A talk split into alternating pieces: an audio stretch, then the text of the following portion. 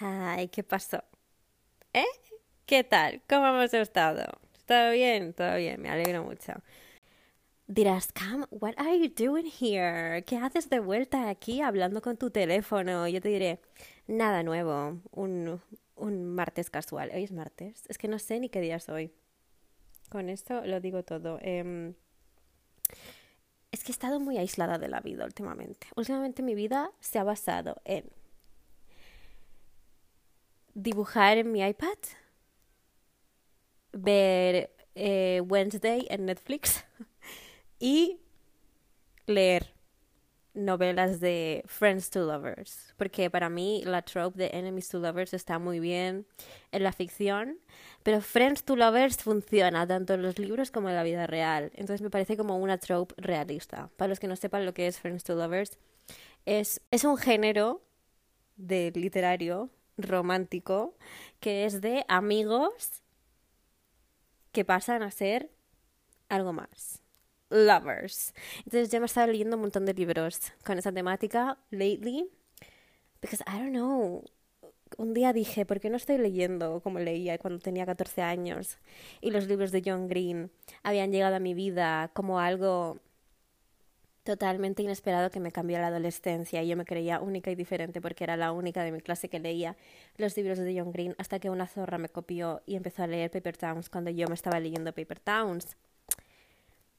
Y dije, ¿por qué no volver a la Camila de 12 años que solo leía libros de John Green sobre adolescentes que estaban buscando su camino en la vida? Mi primer eh, contacto con el, con el género de Coming of Age y yo me sentía la persona más intelectual, más eh, única, más incomprendida del mundo porque yo entendía a esos personajes como si fueran mi familia y nadie más estaba al tanto de lo única y diferente que era. Y dije, I need to feel that way again. I need to feel like I'm the only person who knows this. Leí um, Love and Other Words muy bueno también, muy buen eh, Friends to Lovers, porque yo me quería leer algo que fuera así como ligerito. Y luego, ahora, ahora me estoy leyendo eh, People We Meet on Vacation, que es también una historia que se, que se mm, es parecida a eh, el libro anterior de Love and Other Words, literalmente es dos amigos que no se hablan desde hace un montón por algo que pasó entre ellos, que no te revelan hasta el final del libro, y todavía no me he terminado el libro, pero estoy más o menos porque no se habían hablado. Pero todavía no me lo he acabado. Y, y como que se quieren volver a reencontrar y tienen como este reencuentro y luego como que pues van hablando de, de sus recuerdos que tienen de su amistad, porque normalmente siempre se suelen conocer desde que eran súper jóvenes hasta ahora. Y a mí eso me flipa, porque yo, o sea, si, habéis, me conocéis y habéis eh, escuchado capítulos eh, anteriores a este podcast, sabéis dos cosas de mí. Una, que estoy obsesionada con los white mans eh, de cualquier tipo de categoría artística, actores, músicos, normalmente suelen ser mayoritariamente esos dos tipos de, de industrias, pero también eh, personajes ficticios, muy importante, y sarcastic brunettes, but most of all that. Y otra cosa que eh, me encanta eh, vivir de la fantasía. Entonces, estos libros me ayudan mucho a vivir de la fantasía, por lo cual los recomiendo mucho. Pero en fin, que ese no es el tema del podcast hoy. El tema del podcast es que, claro, yo quería volver a sentirme chica diferente que solo conoce estos libros, lo cual no sé porque todo el mundo los conoce, pero bueno, cositas. Y cuando me he sentido yo siempre chica comprendida o incomprendida para el resto del mundo, diferente. I am better than everybody else, but nobody knows. Cuando he sido fan. Porque si hay algo que me define, si hay algo que define a Camila Guzmán, cuyo segundo nombre no voy a mencionar porque no me gusta mi segundo nombre y nunca me ha gustado, es que es muy fan de todo lo que de todo lo que se plantea y de lo que se se pone como meta serlo. Y lo soy mucho. Entonces yo estaba escuchando un podcast con esa temática el otro día. Y dije, este episodio es el que he querido hacer desde que empecé Coming Doors. Porque Coming Doors es un podcast que yo empecé para poder hablar con alguien sin tener que escuchar a la otra persona y sin tener que esforzarme en eh, crear conversación con otra gente, porque ya sabéis que yo no soy muy buena en eso. Entonces, ¿qué dije? Voy a crear un podcast, pero claro, realmente de lo que he hablado en todos los episodios, a pesar del tema principal, que nunca hay ningún tema principal, pero bueno, whatever, ha sido cosas de las que era fan en el momento, ¿sabes? Entonces, ¿por qué no hay un episodio dedicado específicamente a ser fan? Pues aquí lo tienes. Bienvenido. Todos los fanses que me están escuchando y la gente que nunca ha sido fan de nada, no os preocupéis, porque después de escuchar esto, lo vais a hacer. Y os lo recomiendo porque os estáis perdiendo un mundo muy enriquecedor para vuestro interior y para pasar un buen tiempo con vosotros mismos y con gente con vuestros mismos intereses, pero sobre todo con vosotros mismos. Así que venga, que comience el episodio. Hace mucho que no entablo conversación con absolutamente nadie, entonces hace mucho que no hablo ni conmigo misma. Esto es muy triste, pero bueno, he estado un poco absorbida.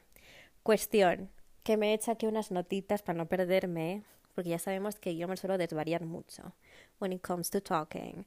Because I don't know how to do it. I just I don't know how to do it. o sea, yo hablo como pienso y yo pienso muy rápido todo el rato.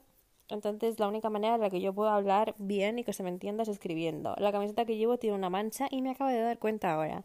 Me la voy a quitar de ninguna manera. Llevo una camiseta que es del hard rock, cuando se llamaban las camisetas del hard rock, pero la llevo puesta porque me la compré en Niza.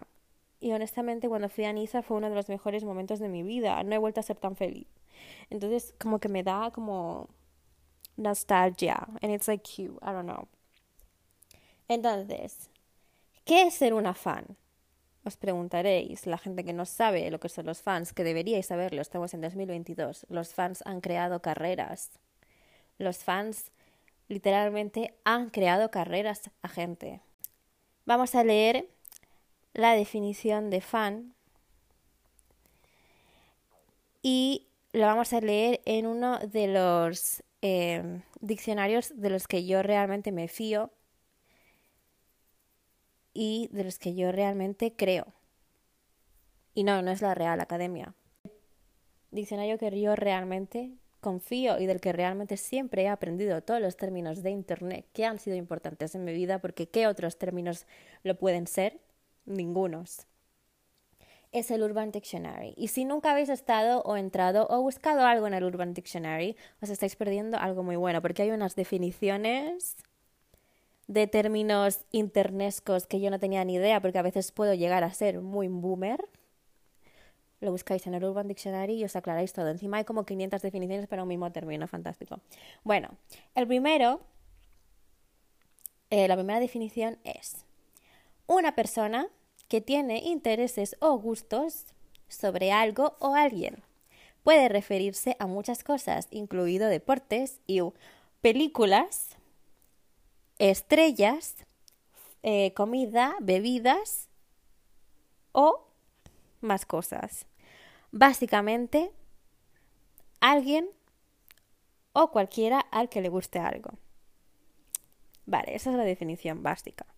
Pero para mí ser una fan no significa solo que te guste algo, porque hay mucha gente a la que le puede gustar cosas. En plan, a ti te puede gustar algo y no ser fan de ello. Te puede gustar algo de una manera muy muy pasiva, muy estática. No algo que te emocione, simplemente que te guste. Como por ejemplo, te puede gustar muchísimo el helado de chocolate o te puede gustar muchísimo la pizza, pero no significa que seas una fan de ella, que sigas cuentas de gente que cocine pizza o que eh, vaya a ver todas las heladerías del mundo y se haga un tour de heladerías para encontrar el mejor helado de chocolate. No es como que estás ahí, dale que dale, siguiendo a cuentas y viendo a gente mm, pursuing that. You know, being a fan of that. ¿Se puede ser un fan pasivo? Sí. Pero indica más que que te guste la cosa simplemente, ¿sabes? Para mí ser fan significa indagar muy profundamente en algo que te gusta.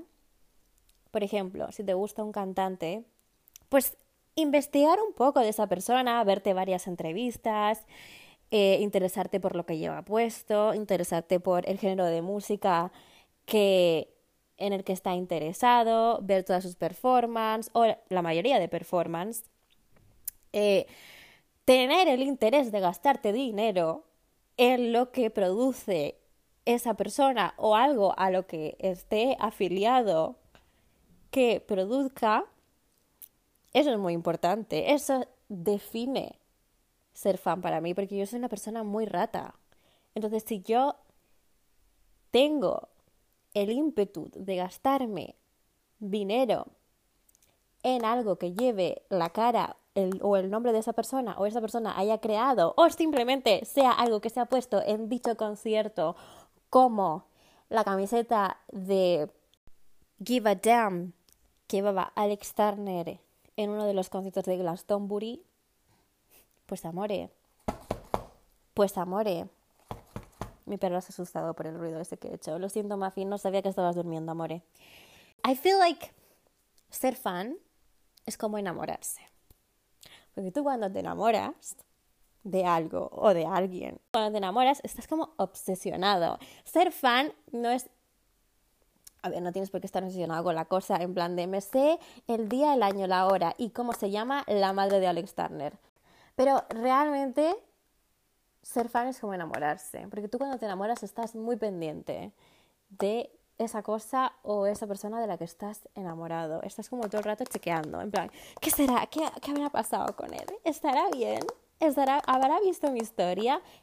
Al final, ser fan es mostrar interés y encontrarte a ti mismo en la cosa a la que estás mostrando interés. Entonces, that's cute. You know what I mean? And I think it's way better than falling in love. It's way better. Es mucho mejor que enamorarse porque no te van a romper el corazón. ¿Sabes? A menos que esa persona decida retirarse de la industria o se eche novia. Ahí igual se te lo rompen un poquito. Pero luego siempre te recuperas porque en el fin, al fin y al cabo de lo que eres fan siempre va a haber dos versiones. La que es real y la que estás idealizando en tu cabeza. Entonces, siempre te puedes quedar con la de tu cabeza. y nada, eso es ser fan. Van estarás como, ¿soy fan? ¿Quiero ser fan? ¿De qué ha sido Camila fan primero? ¿De qué ha sido fan primero Camila? Y pues yo estaba indagando en mi mente, porque es lo que más me gusta hacer, overthinking, my favorite activity. Y dije, ¿qué realmente fue de lo primero que fui fan, aunque no fuera consciente de que yo estaba siendo fan de esto. Aunque no fuera consciente ni siquiera de lo que significaba ser fan en ese momento. Y yo dije, lo primero que pensé fue Disney Channel. O sea, girl, we grew up with that. Disney Channel y concretamente Hannah Montana. Y luego dije, no, voy a indagar más atrás, voy a indagar a mi infancia pura. Pero efectivamente no no era Hannah Montana. Porque yo antes de ver series en Disney Channel y interesarme por el mundo audiovisual, yo estaba muy interesada en jugar con muñecas. Igual fue la primera muñeca que a mí me robó el corazón por completo porque era un icono y tenía 52.000 profesiones. Pues Barbie. Obviamente sí, esto, esto, es que esto es verdad. O sea, yo era gran fan de Barbie y todo el mundo en mi familia estaba al tanto de eso, porque en todas las navidades siempre había una Barbie o algún objeto de la marca Mattel con eh, tipografía rosa y brillante y una chica rubia debajo del árbol. Es que era así. Y esto me viene muy bien porque ahora se va a estrenar, o sea, se va a estrenar la película de Barbie dirigida por Greta Gerwig. Y tú dirás, Camila, pero eso está dirigido para un, público eh, infantil. Y yo te diré, sí, mi coño, mi coño en patinete. No, eso está dirigido para el público que creció con Barbie, que soy yo. Y eso está dirigido para el público que vio Lady Bird, porque fan de Greta Gerwig desde Lady Bird, amore. yo estoy aquí y encima sale eh, Margot Robbie. O sea, es que es perfecto. Y el tráiler, el tráiler que no enseña absolutamente nada de la película, pero es icónico. O sea, es que está todo bien hecho. Está todo bien hecho. Los behind the scenes que yo he visto, los outfits. Ryan, Ryan Gosling, o sea, le quiero. A ver, queda un poco de risa, como le han dejado el pelo, sí. Pero es Ryan Gosling, te quiero decir. Yo crash con Ryan Gosling desde el diario de Noah. Y siempre confundo Ryan Gosling con Ryan Reynolds. Y no tiene nada que confundir eso. Pero bueno, yo siempre lo confundo porque soy así. Entonces, yo sí, yo era muy fan de Barbie. Yo tenía 15 Barbies. Y las sigo teniendo en una caja en mi armario, porque es que no me puedes hacer de ello. Tenía 15 Barbies, incluyendo Barbies de películas de Barbie, obviamente. En plan, la sirenita de... Barbie Fairytopia, la Nori, la tenía. La Genevieve de las 12 princesas bailarinas, la tenía. La de Barbie y la isla desierta, o no sé cómo coño se llamaba esa, esa película, que ella como que estaba perdida en una isla desierta y la recogían y resultaba que era una princesa, la tenía. Eh, Barbie animadora que daba piruetas, la conectabas como a un tipo de pistola y daba piruetas, la tenía. Barbie, eh, eh, no sé, la Barbie negra, una de, las primeras Barbie negras que salieron, que era Barbie playera pero negra, la tenía. Y le habían hecho los pies diferentes, como más grandes. No sé si eso es un poco racista. O es que estaban innovando en el diseño, no quiero pensarlo. En fin.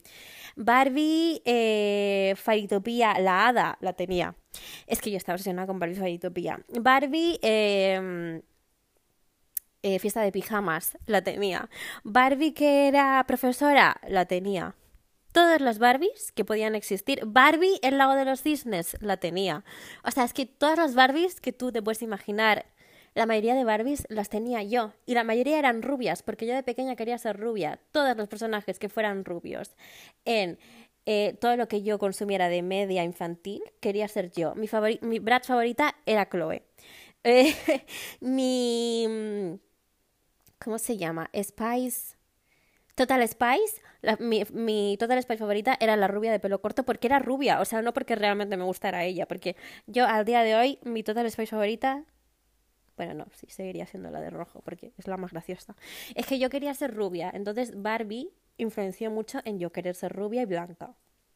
Eso también te digo, ¿me creó algunos traumitas? Sí, pero para mí Barbie era mucho más que eso, o sea, yo tenía la caravana de Barbie eh, con la que me inventaba yo mis movidas, tenía Kens, sí tenía Kens, pero tenía dos Kens, uno que estaba muy bueno, pero se le estaba partiendo la cabeza, y otro que no era tan cute, pero bueno, era un Ken playero, así, uno era como muy, uno se parecía a... Austin Butler, que ahora todo el mundo está conociendo a Austin Butler, amore, Austin Butler eh, fue parte de la mayoría de series de mi infancia, o sea, estuvo en Zoey 101, en iCarly creo que estuvo también.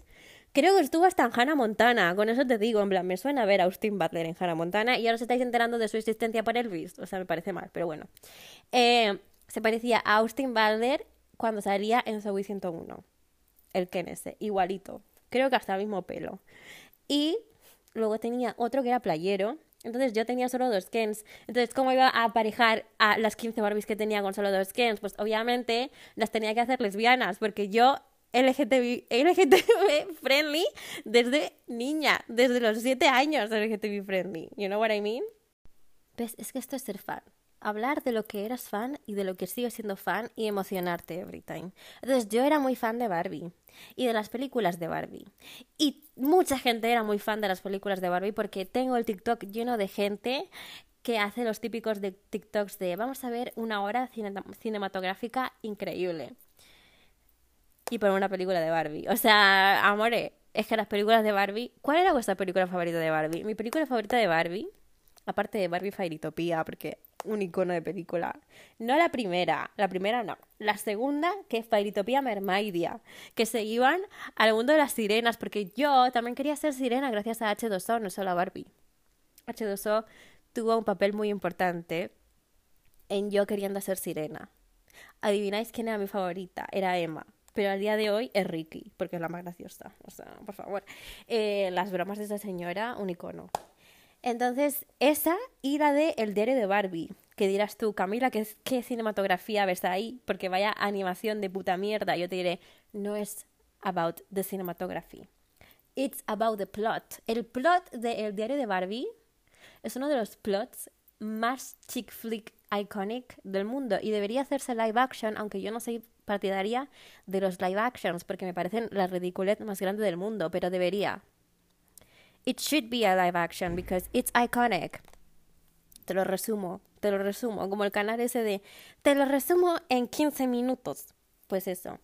El plot del diario de Barbie va sobre que la Barbie es la pringada del instituto I feel, I felt her, I felt her. Y ella quería ser periodista y tenía un crash con el popular del instituto, obviamente que jugaba a fútbol americano. Tócate los huevos. Y ella quería ser periodista y estaba como en el club de audiovisuales o mierdas de esas, institutos donde hay clubs de cosas, en plan, América. Eh, y ella quería ser eh, periodista, entonces estaba en el club este. ¿Y quién estaba en el club este? La Raquel. Que tú dirás, ¿quién era Raquel? Pues su mayor enemiga, porque era la chica más popular del instituto y odiaba a Barbie porque simplemente tenía que odiar a Barbie en esa película, ¿vale? Y la odiaba. Y entonces ella lo que quería era ser amiga de la Raquel, porque ella quería ser popular.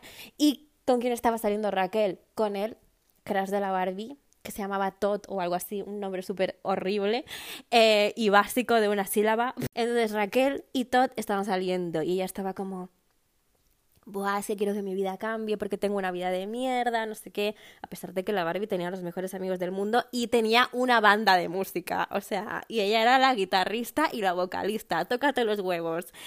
Y enseñaban en su garaje todos los días. Entonces, un día van a una tienda, creo que a comprarse los vestidos de, del baile de fin de curso, no sé qué carajos. Entonces la Barbie se prueba un vestido que dice, buah, me queda súper guay, no sé qué, pero no me lo puedo comprar porque soy pobre. Wow. Y luego se encuentran como que con una chica en el mostrador. Y la chica le dice, buah, pero si te queda súper bien, mira, te lo voy a reservar por si algún día quieres volver y comprártelo, no sé qué. Y eh, de repente la Barbie ve como un, un brazalete ahí en, en, el mostrador y dice, ¡buah, qué bonita la pulsera esa, no sé qué, no sé cuánto! Y dice, sí, la chica, sí, ¿te la quieres probar? No sé qué, vainas así. Es lo que yo recuerdo de la película, a lo mejor no era así, pero bueno, yo la recuerdo así. Entonces se la prueba y le dice, ¡buah, es que te queda muy bien, no sé qué! ¿Sabes que eso viene con un diario? Y le pasa, le enseña el diario, le pasa la pulsera por delante de la tapa del diario y se abre. Que esto para mí, o sea, yo quería ese diario, yo necesitaba tenerlo en, mis manos, nunca lo tuve. Pero al día de hoy, si se sigue vendiendo, no te digo yo que no me lo compraría. Bueno, en fin, cositas. Eh, se abre el diario y bueno, la, la, Barbie estaba que encantadísima, flipando con que el diario se abriera, pasando el brazalete por encima yo también lo estaba mientras la miraba a ella eh, realizar la acción y la chica le dice, mira, te lo regalo, te lo regalo, porque sí, porque te lo tengo que regalar. Y la Barbie se queda todo loca. Bueno, cuestión, que la Barbie empieza a escribir en el diario todo lo que le gustaría que le pasara, en plan, Buah, es que mi vida es una mierda, me gustaría que Todd me hiciera caso, me gustaría que Raquel se muriera y cosas así, no sé qué.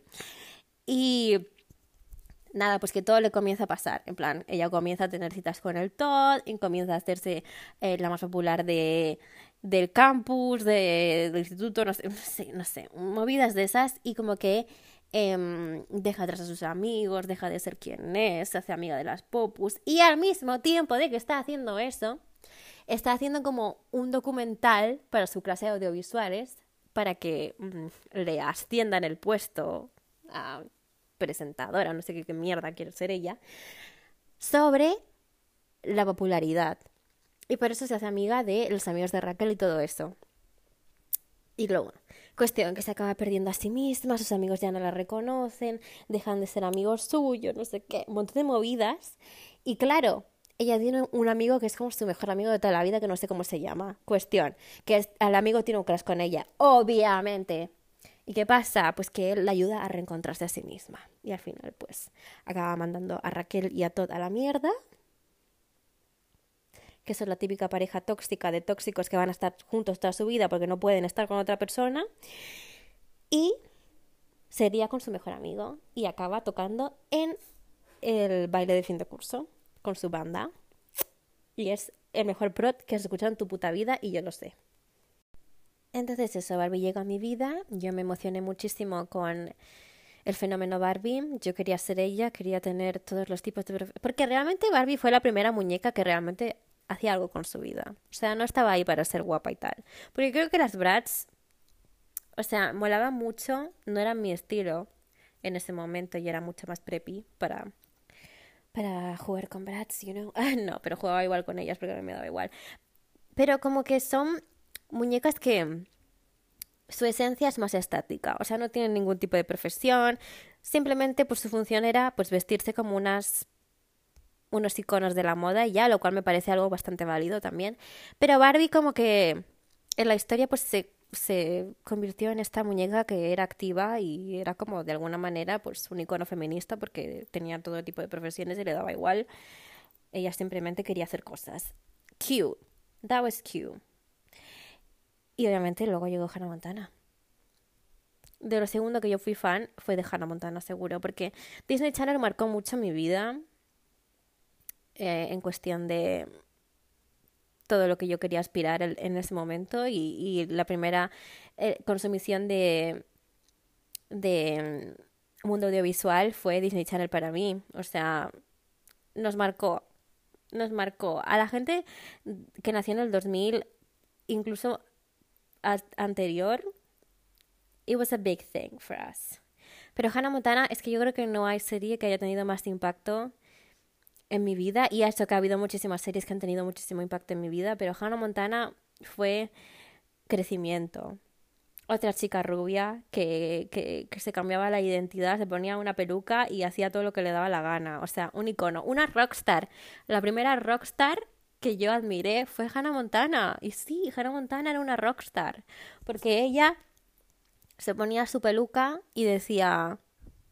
I'm gonna be a rockstar, na, rockstar. Y creaba así, se, hacía unos tours mundiales, que todos sus fans eran niñas de seis años como yo, pero ella estaba feliz, ella estaba feliz. Y, y tenía su vida normal al mismo tiempo. Una businesswoman, una businesswoman que sabía compaginar su vida cotidiana con su trabajo a los 14 años. Es que un icono, un icono, de verdad. Que sí, que Miley Cyrus tuvo 52.000 dramas por estar con Disney Channel a tan joven, tan joven, no sé hablar, a, a una edad tan joven. Sí. Pero que también nos definió como persona, su personaje. También. Entonces, Miley, si estás oyendo esto, ole tú, porque has influenciado mucho a las rockstars de hoy en día. Me incluyo en el paquete. Entonces, Hannah Montana, un icono. ¿Qué tenía yo de Hannah Montana? ¿Qué tenía yo físico de Hannah Montana? Nada. Tendría yo que ser una mochila de plástico, pegatinas y la reliquia más religiosa que yo conservo hasta el día de hoy, que es el micrófono de Hannah Montana con el logo de Hannah Montana. Es este micrófono que es violeta con el logo de Hannah Montana en, la parte de enfrente. Que le pulsas un botón que eso dejó de tener pilas y no se le volvieron a poner pilas nunca más. Y cantaba el. el. Oh, everybody. Podemos hablar de esa intro podemos hablar de cómo esa persona se giraba, era Miley, se giraba y era Hannah Montana. Esto es que, es que lo tengo grabado, lo tengo grabado, tatuado en mi cerebro, en mi memoria. Eso, eso es un... y, o sea, es que no puedo. Esas transiciones que se montaba con él. Cuando algo triste pasaba, oh, wow, wow, wow,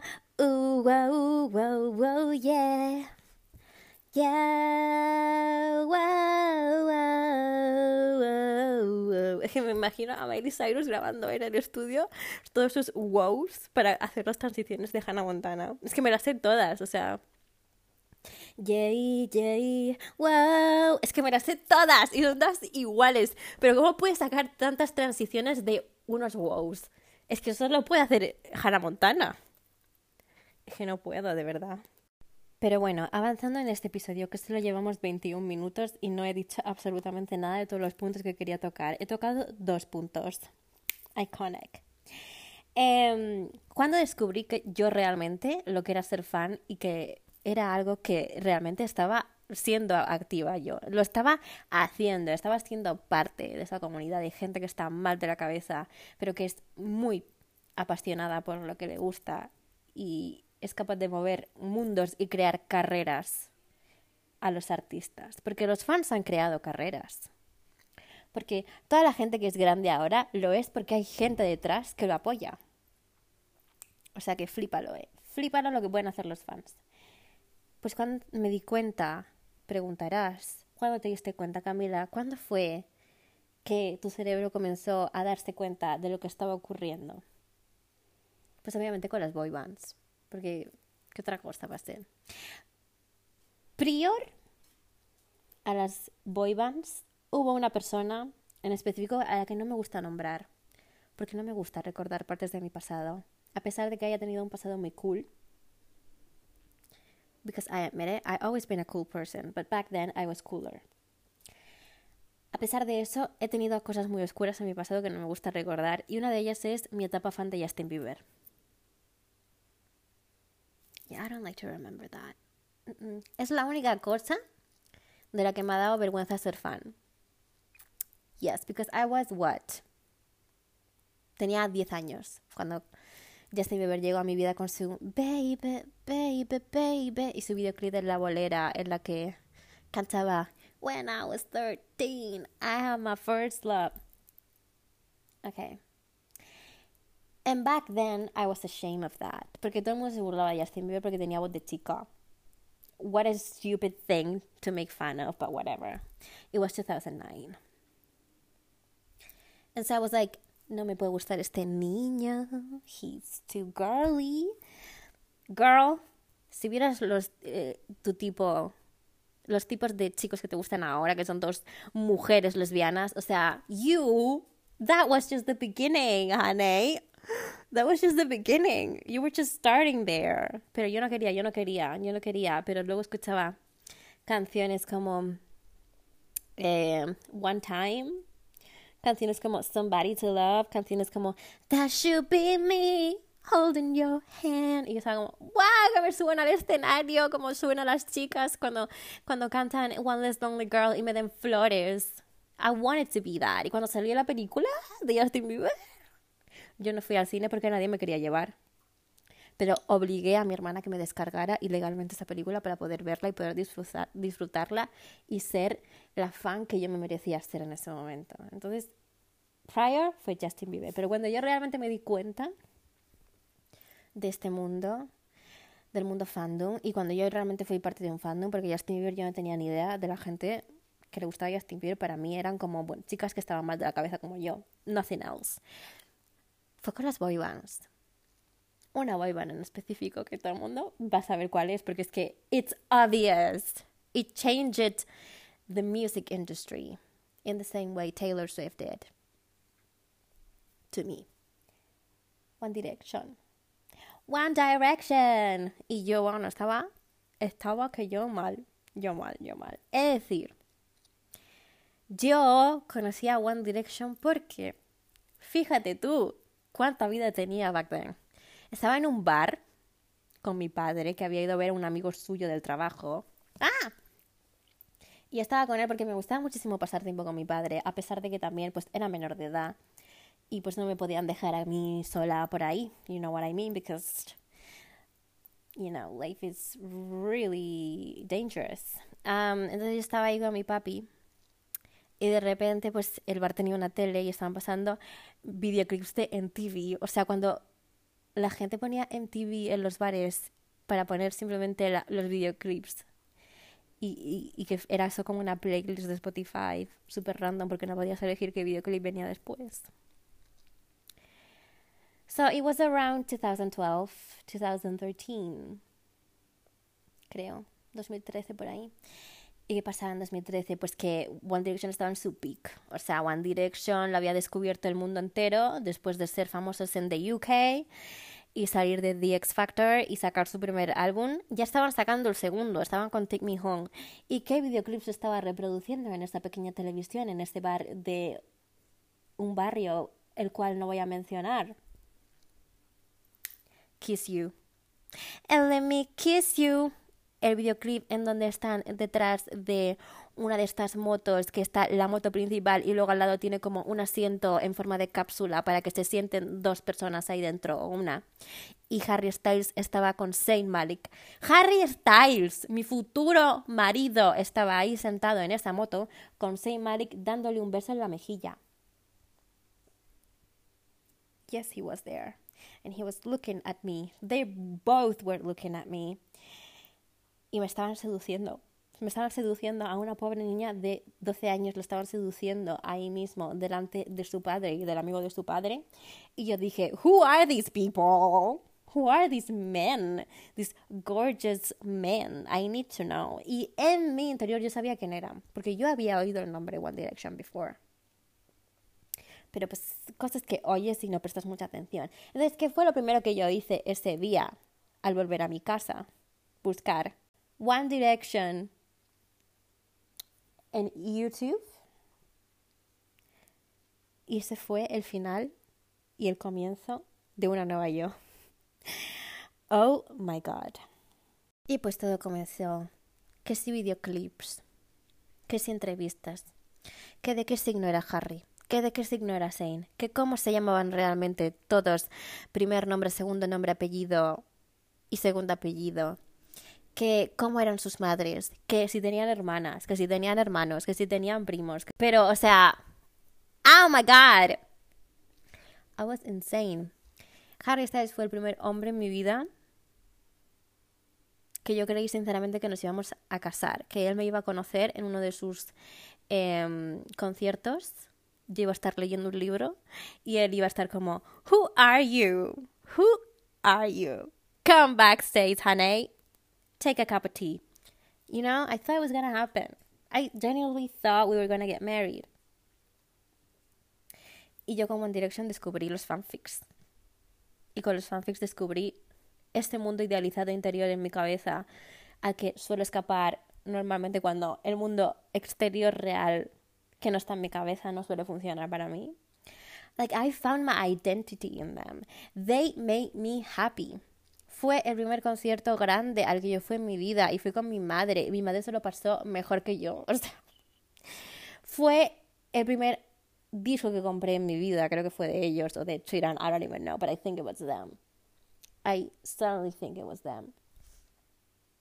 Eh, es que fue la primera banda de la que yo me sabía absolutamente hasta el aire que respiraban. O sea, cuando salió This Is Us, bueno, o sea, los mensajes escribiéndole a mi mejor amiga en plan, ¿a qué, ¿a qué cine vas a ir a verlo tú? A este, joder, pues yo voy a este, pero bueno, voy con mi madre. ¿Ya ha salido? Sí, he salido, tía, es brutal. Vale, yo voy a entrar, voy a verlo, no sé qué. Salir, mi madre, entre que se había enamorado de Zane porque le había comprado una casa a su madre y yo estaba enamorada de Harry 100%, 50.000 veces más de lo que había estado enamorada de Harry antes de entrar a la sala de cine. Lo triste que estaba yo que no estaba el cartel de ellos para poder sacarme una foto con ellos en mi puto cine, porque vivo en, en un trozo de tierra flotante en medio del Atlántico, o de qué coño, no sé qué mares. O sea,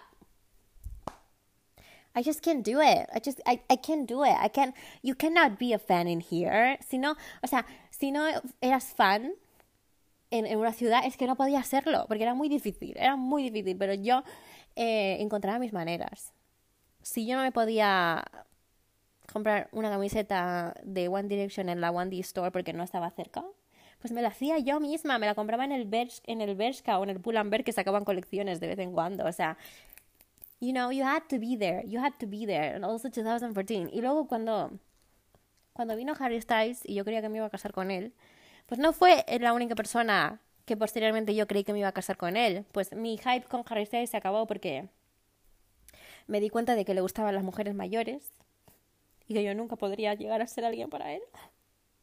Pero no pasa nada porque después de Harry llegó Callum Hood. Callum Hood, mi querido bajista de Five Seconds of Summer, del que, cual yo me enamoré en un tiempo perfecto para enamorarme de Five Seconds of Summer, porque era 2014, el Where We Are Tour, y yo fui a verlos y estaban de teloneros Five Seconds of Summer y One Direction después. Es que you had to be there, you had to be there. Y yo estaba viendo el amor de mi vida que era Callum Hood y yo realmente sí creía, me monté una escena en mi cabeza de que yo, a Callum Hood, nos íbamos a conocer, íbamos a ser novios durante mucho tiempo, me iba a escribir canciones porque Callum Hood used to sing songs back then. No only Luke Hemmings, no solo Luke Hemmings cantaba canciones, Callum también las cantaba. Es que yo quería, yo quería, yo quería tantas cosas. O sea, y luego que me llega vídeos de TikTok de gente diciendo, Buah, es que no, no, os, dais mm, ni cuenta de lo zorras que eran los integrantes de Five Seconds of en 2014 que se liaban con todas las fans que encontraban. Y yo como, ¿qué? Are you telling me that me and Callum Hood could have been a thing? Are you telling me que yo y Callum Hood podríamos haber sido algo? Podría haber sido algo real, podría haber funcionado, podríamos haber existido, coexistido si yo no hubiera tenido 14 años back then and I was a little older. Are you being serious right now? Are you being serious? Es que no tenéis idea de la cara que se me quedó a mí cuando Liam Payne anunció que estaba saliendo con una chica de mi edad. I was like, what? What? Are you telling me I had a chance with one of the One Direction members and it was not Harry? Estaba muy, muy focused on the wrong member. Y luego salió una entrevista de Liam hablando mierda de todo el mundo, de todos los integrantes de la banda y dije, I'm a proud Harry girl. I'm so proud of him. Siempre una Harry girl hasta el final de los días. Y si Harry me falla, siempre me va a quedar Niall. O sea que. That's it, that's it. Y bueno, ya para acabar, porque tengo el pelo mojado y me lo tengo que secar. Em, ¿Qué es lo que ser fan puede aportar positivo a tu vida? Pues te puede dar muchos hobbies. Yo empecé a dibujar básicamente porque era muy fan de todo y no tenía dinero yo para comprarme mis pósters o para poder decorar mi espacio vital. Entonces yo dije, pues si no me lo puedo pagar, me lo hago. Y pues empecé a dibujar básicamente cosas que me gustaban, o sea, dibujaba la cara de Harry, dibujaba la cara de... de uh, cuando yo me hice fan del K-Pop, que bueno, otra etapa oscura de mi vida que a veces me cuesta recordar, pero ahí está. Yo era muy fan de los grupos de K-Pop. I'm not gonna mention any. But I was a huge fan of them. And I had crushes, okay? Y cuando tienes un crush de un idol de K-pop, siempre va a haber otro crush detrás de ese, de ese idol y otro crush detrás, porque son 52.000 personas en un mismo grupo, o sea, te quiero decir. And it's amazing, but es un mundo muy, muy amplio. Entonces te puede llegar a estresar mucho. La gente que sigue siendo fan de K-pop a día de hoy y se gasta sus dineros porque un álbum de K-pop no es algo barato, el más barato te puede costar 30 euros porque te vienen con 52.000 cosas. Eso sí, los merch, el merchandising, otro mundo maravilloso, de los fandoms de K-pop son la cosa más bien hecha, bien producida, bien planeada del mundo. Porque es que en un álbum te puede venir un photobook. ¿Qué es un photobook? Un libro con fotos editoriales súper bien hechas con una temática marcada, unos outfits marcados y una edición muy marcada de cada idol del grupo. Y no es una foto por cada idol del grupo, que un grupo puede tener hasta 20 personas dentro. No, no, no, no. Es cinco fotos de cada integrante en cinco diferentes posiciones y cinco diferentes backgrounds, con cinco diferentes outfits. You know what I mean? Like it's insane con las photocards. ¿Qué son las photocards? Son mini fotos con eh, integrantes randoms que te tiran ahí con el álbum para que digas, mira, la pongo en el teléfono, ¿sabes? Y, y, y 50.000 cosas más. Te pueden venir con marcapáginas de libros, con pegatina. Bueno, es que te, te viene hasta con un papel de la de la agencia de los idols para que hagas audiciones por si te quieres convertir en un idol. You know what I mean? Like it's insane. I just I can't. With that world. It's too much for me. Too much. It was too much. en 2016 It Was Too Much, que es cuando me empecé a hacer fan. Y yo dejé de ser fan como en 2019 por ahí, porque dije, this is not for me anymore, like, it's not for me. Y después de descubrir lo oscura que es esa industria y lo mal que está todo llevado en cuestión de derechos humanos, like, it was not for me, okay? I just, I can't. I can't. But the music was lit. The music was okay. But it's not the same. Entonces, ¿qué estaba diciendo? Pues eso, que pues una se crea una identidad con esa gente y, se gasta sus dineros.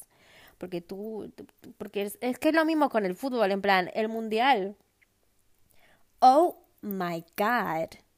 Oh my god. O sea, los dineros que se gasta la gente, que, o sea, están en una hipoteca, eh, venden su casa y todo para viajar a un país para ver partidos en camisetas, que las camisetas de, equipos no son baratas, en, en un montón de cosas.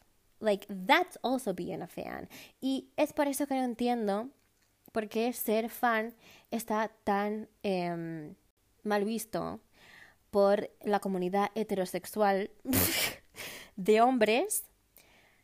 ¿Por qué está mal visto? Porque normalmente eh, ser fan se asocia con estar mal de la cabeza, lo cual a ver, no está muy lejos de la realidad, pero no tienes por qué ser una obsesa del control para ser fan. En plan, puedes ser fan de cualquier cosa.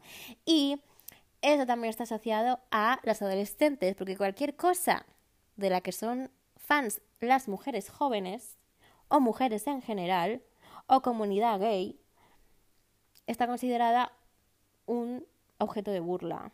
Y eso no tiene ningún sentido, porque la gente que es fan del fútbol también son unos ridículos del coño, porque es que lo sois, o sea, yo lo siento mucho.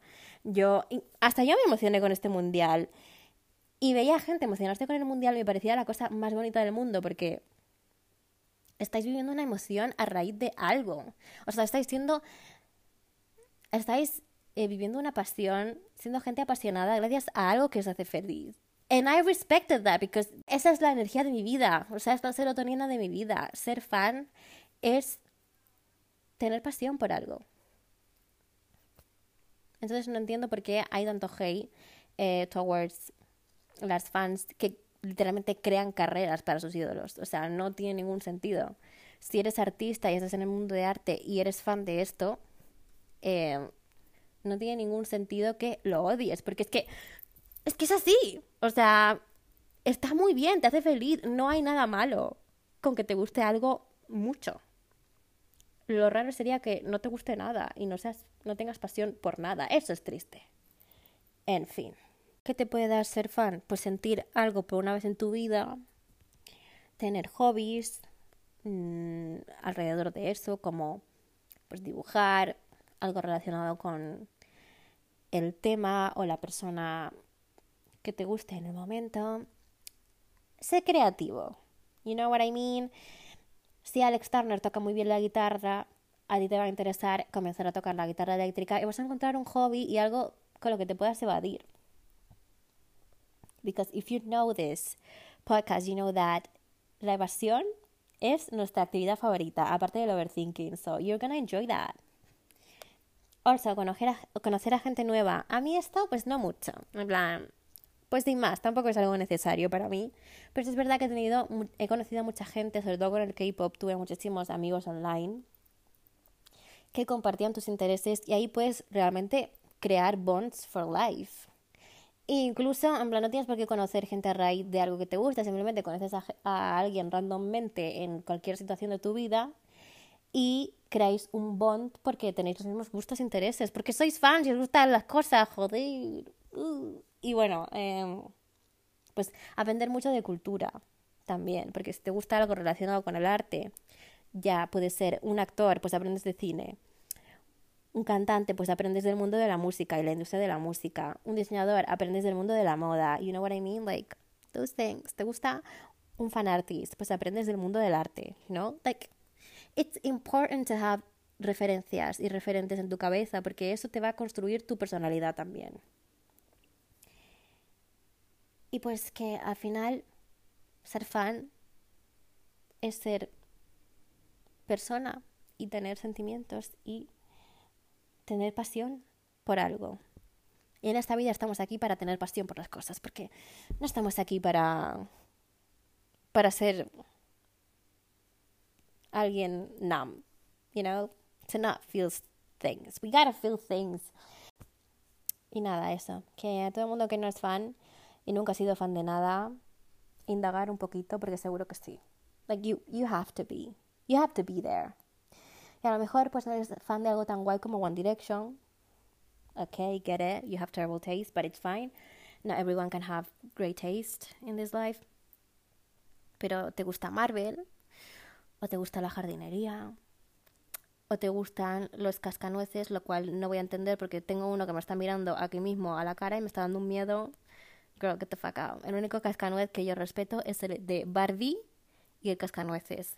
Amazing película también, muy navideña, muy para estas épocas. Y nada, eso es todo por el episodio de hoy. Pues tened un feliz 2023 porque no creo que yo vaya a grabar otro podcast antes de Año Nuevo. Y no os pongáis malos en Navidad, como yo, porque lo pasé fatal. Eso ha sido el ambientador. Y nada, felices fiestas y no dejéis nunca de ser fans porque os vais a dejar a vosotros mismos en el proceso. Y eso, it's never okay. Adiós.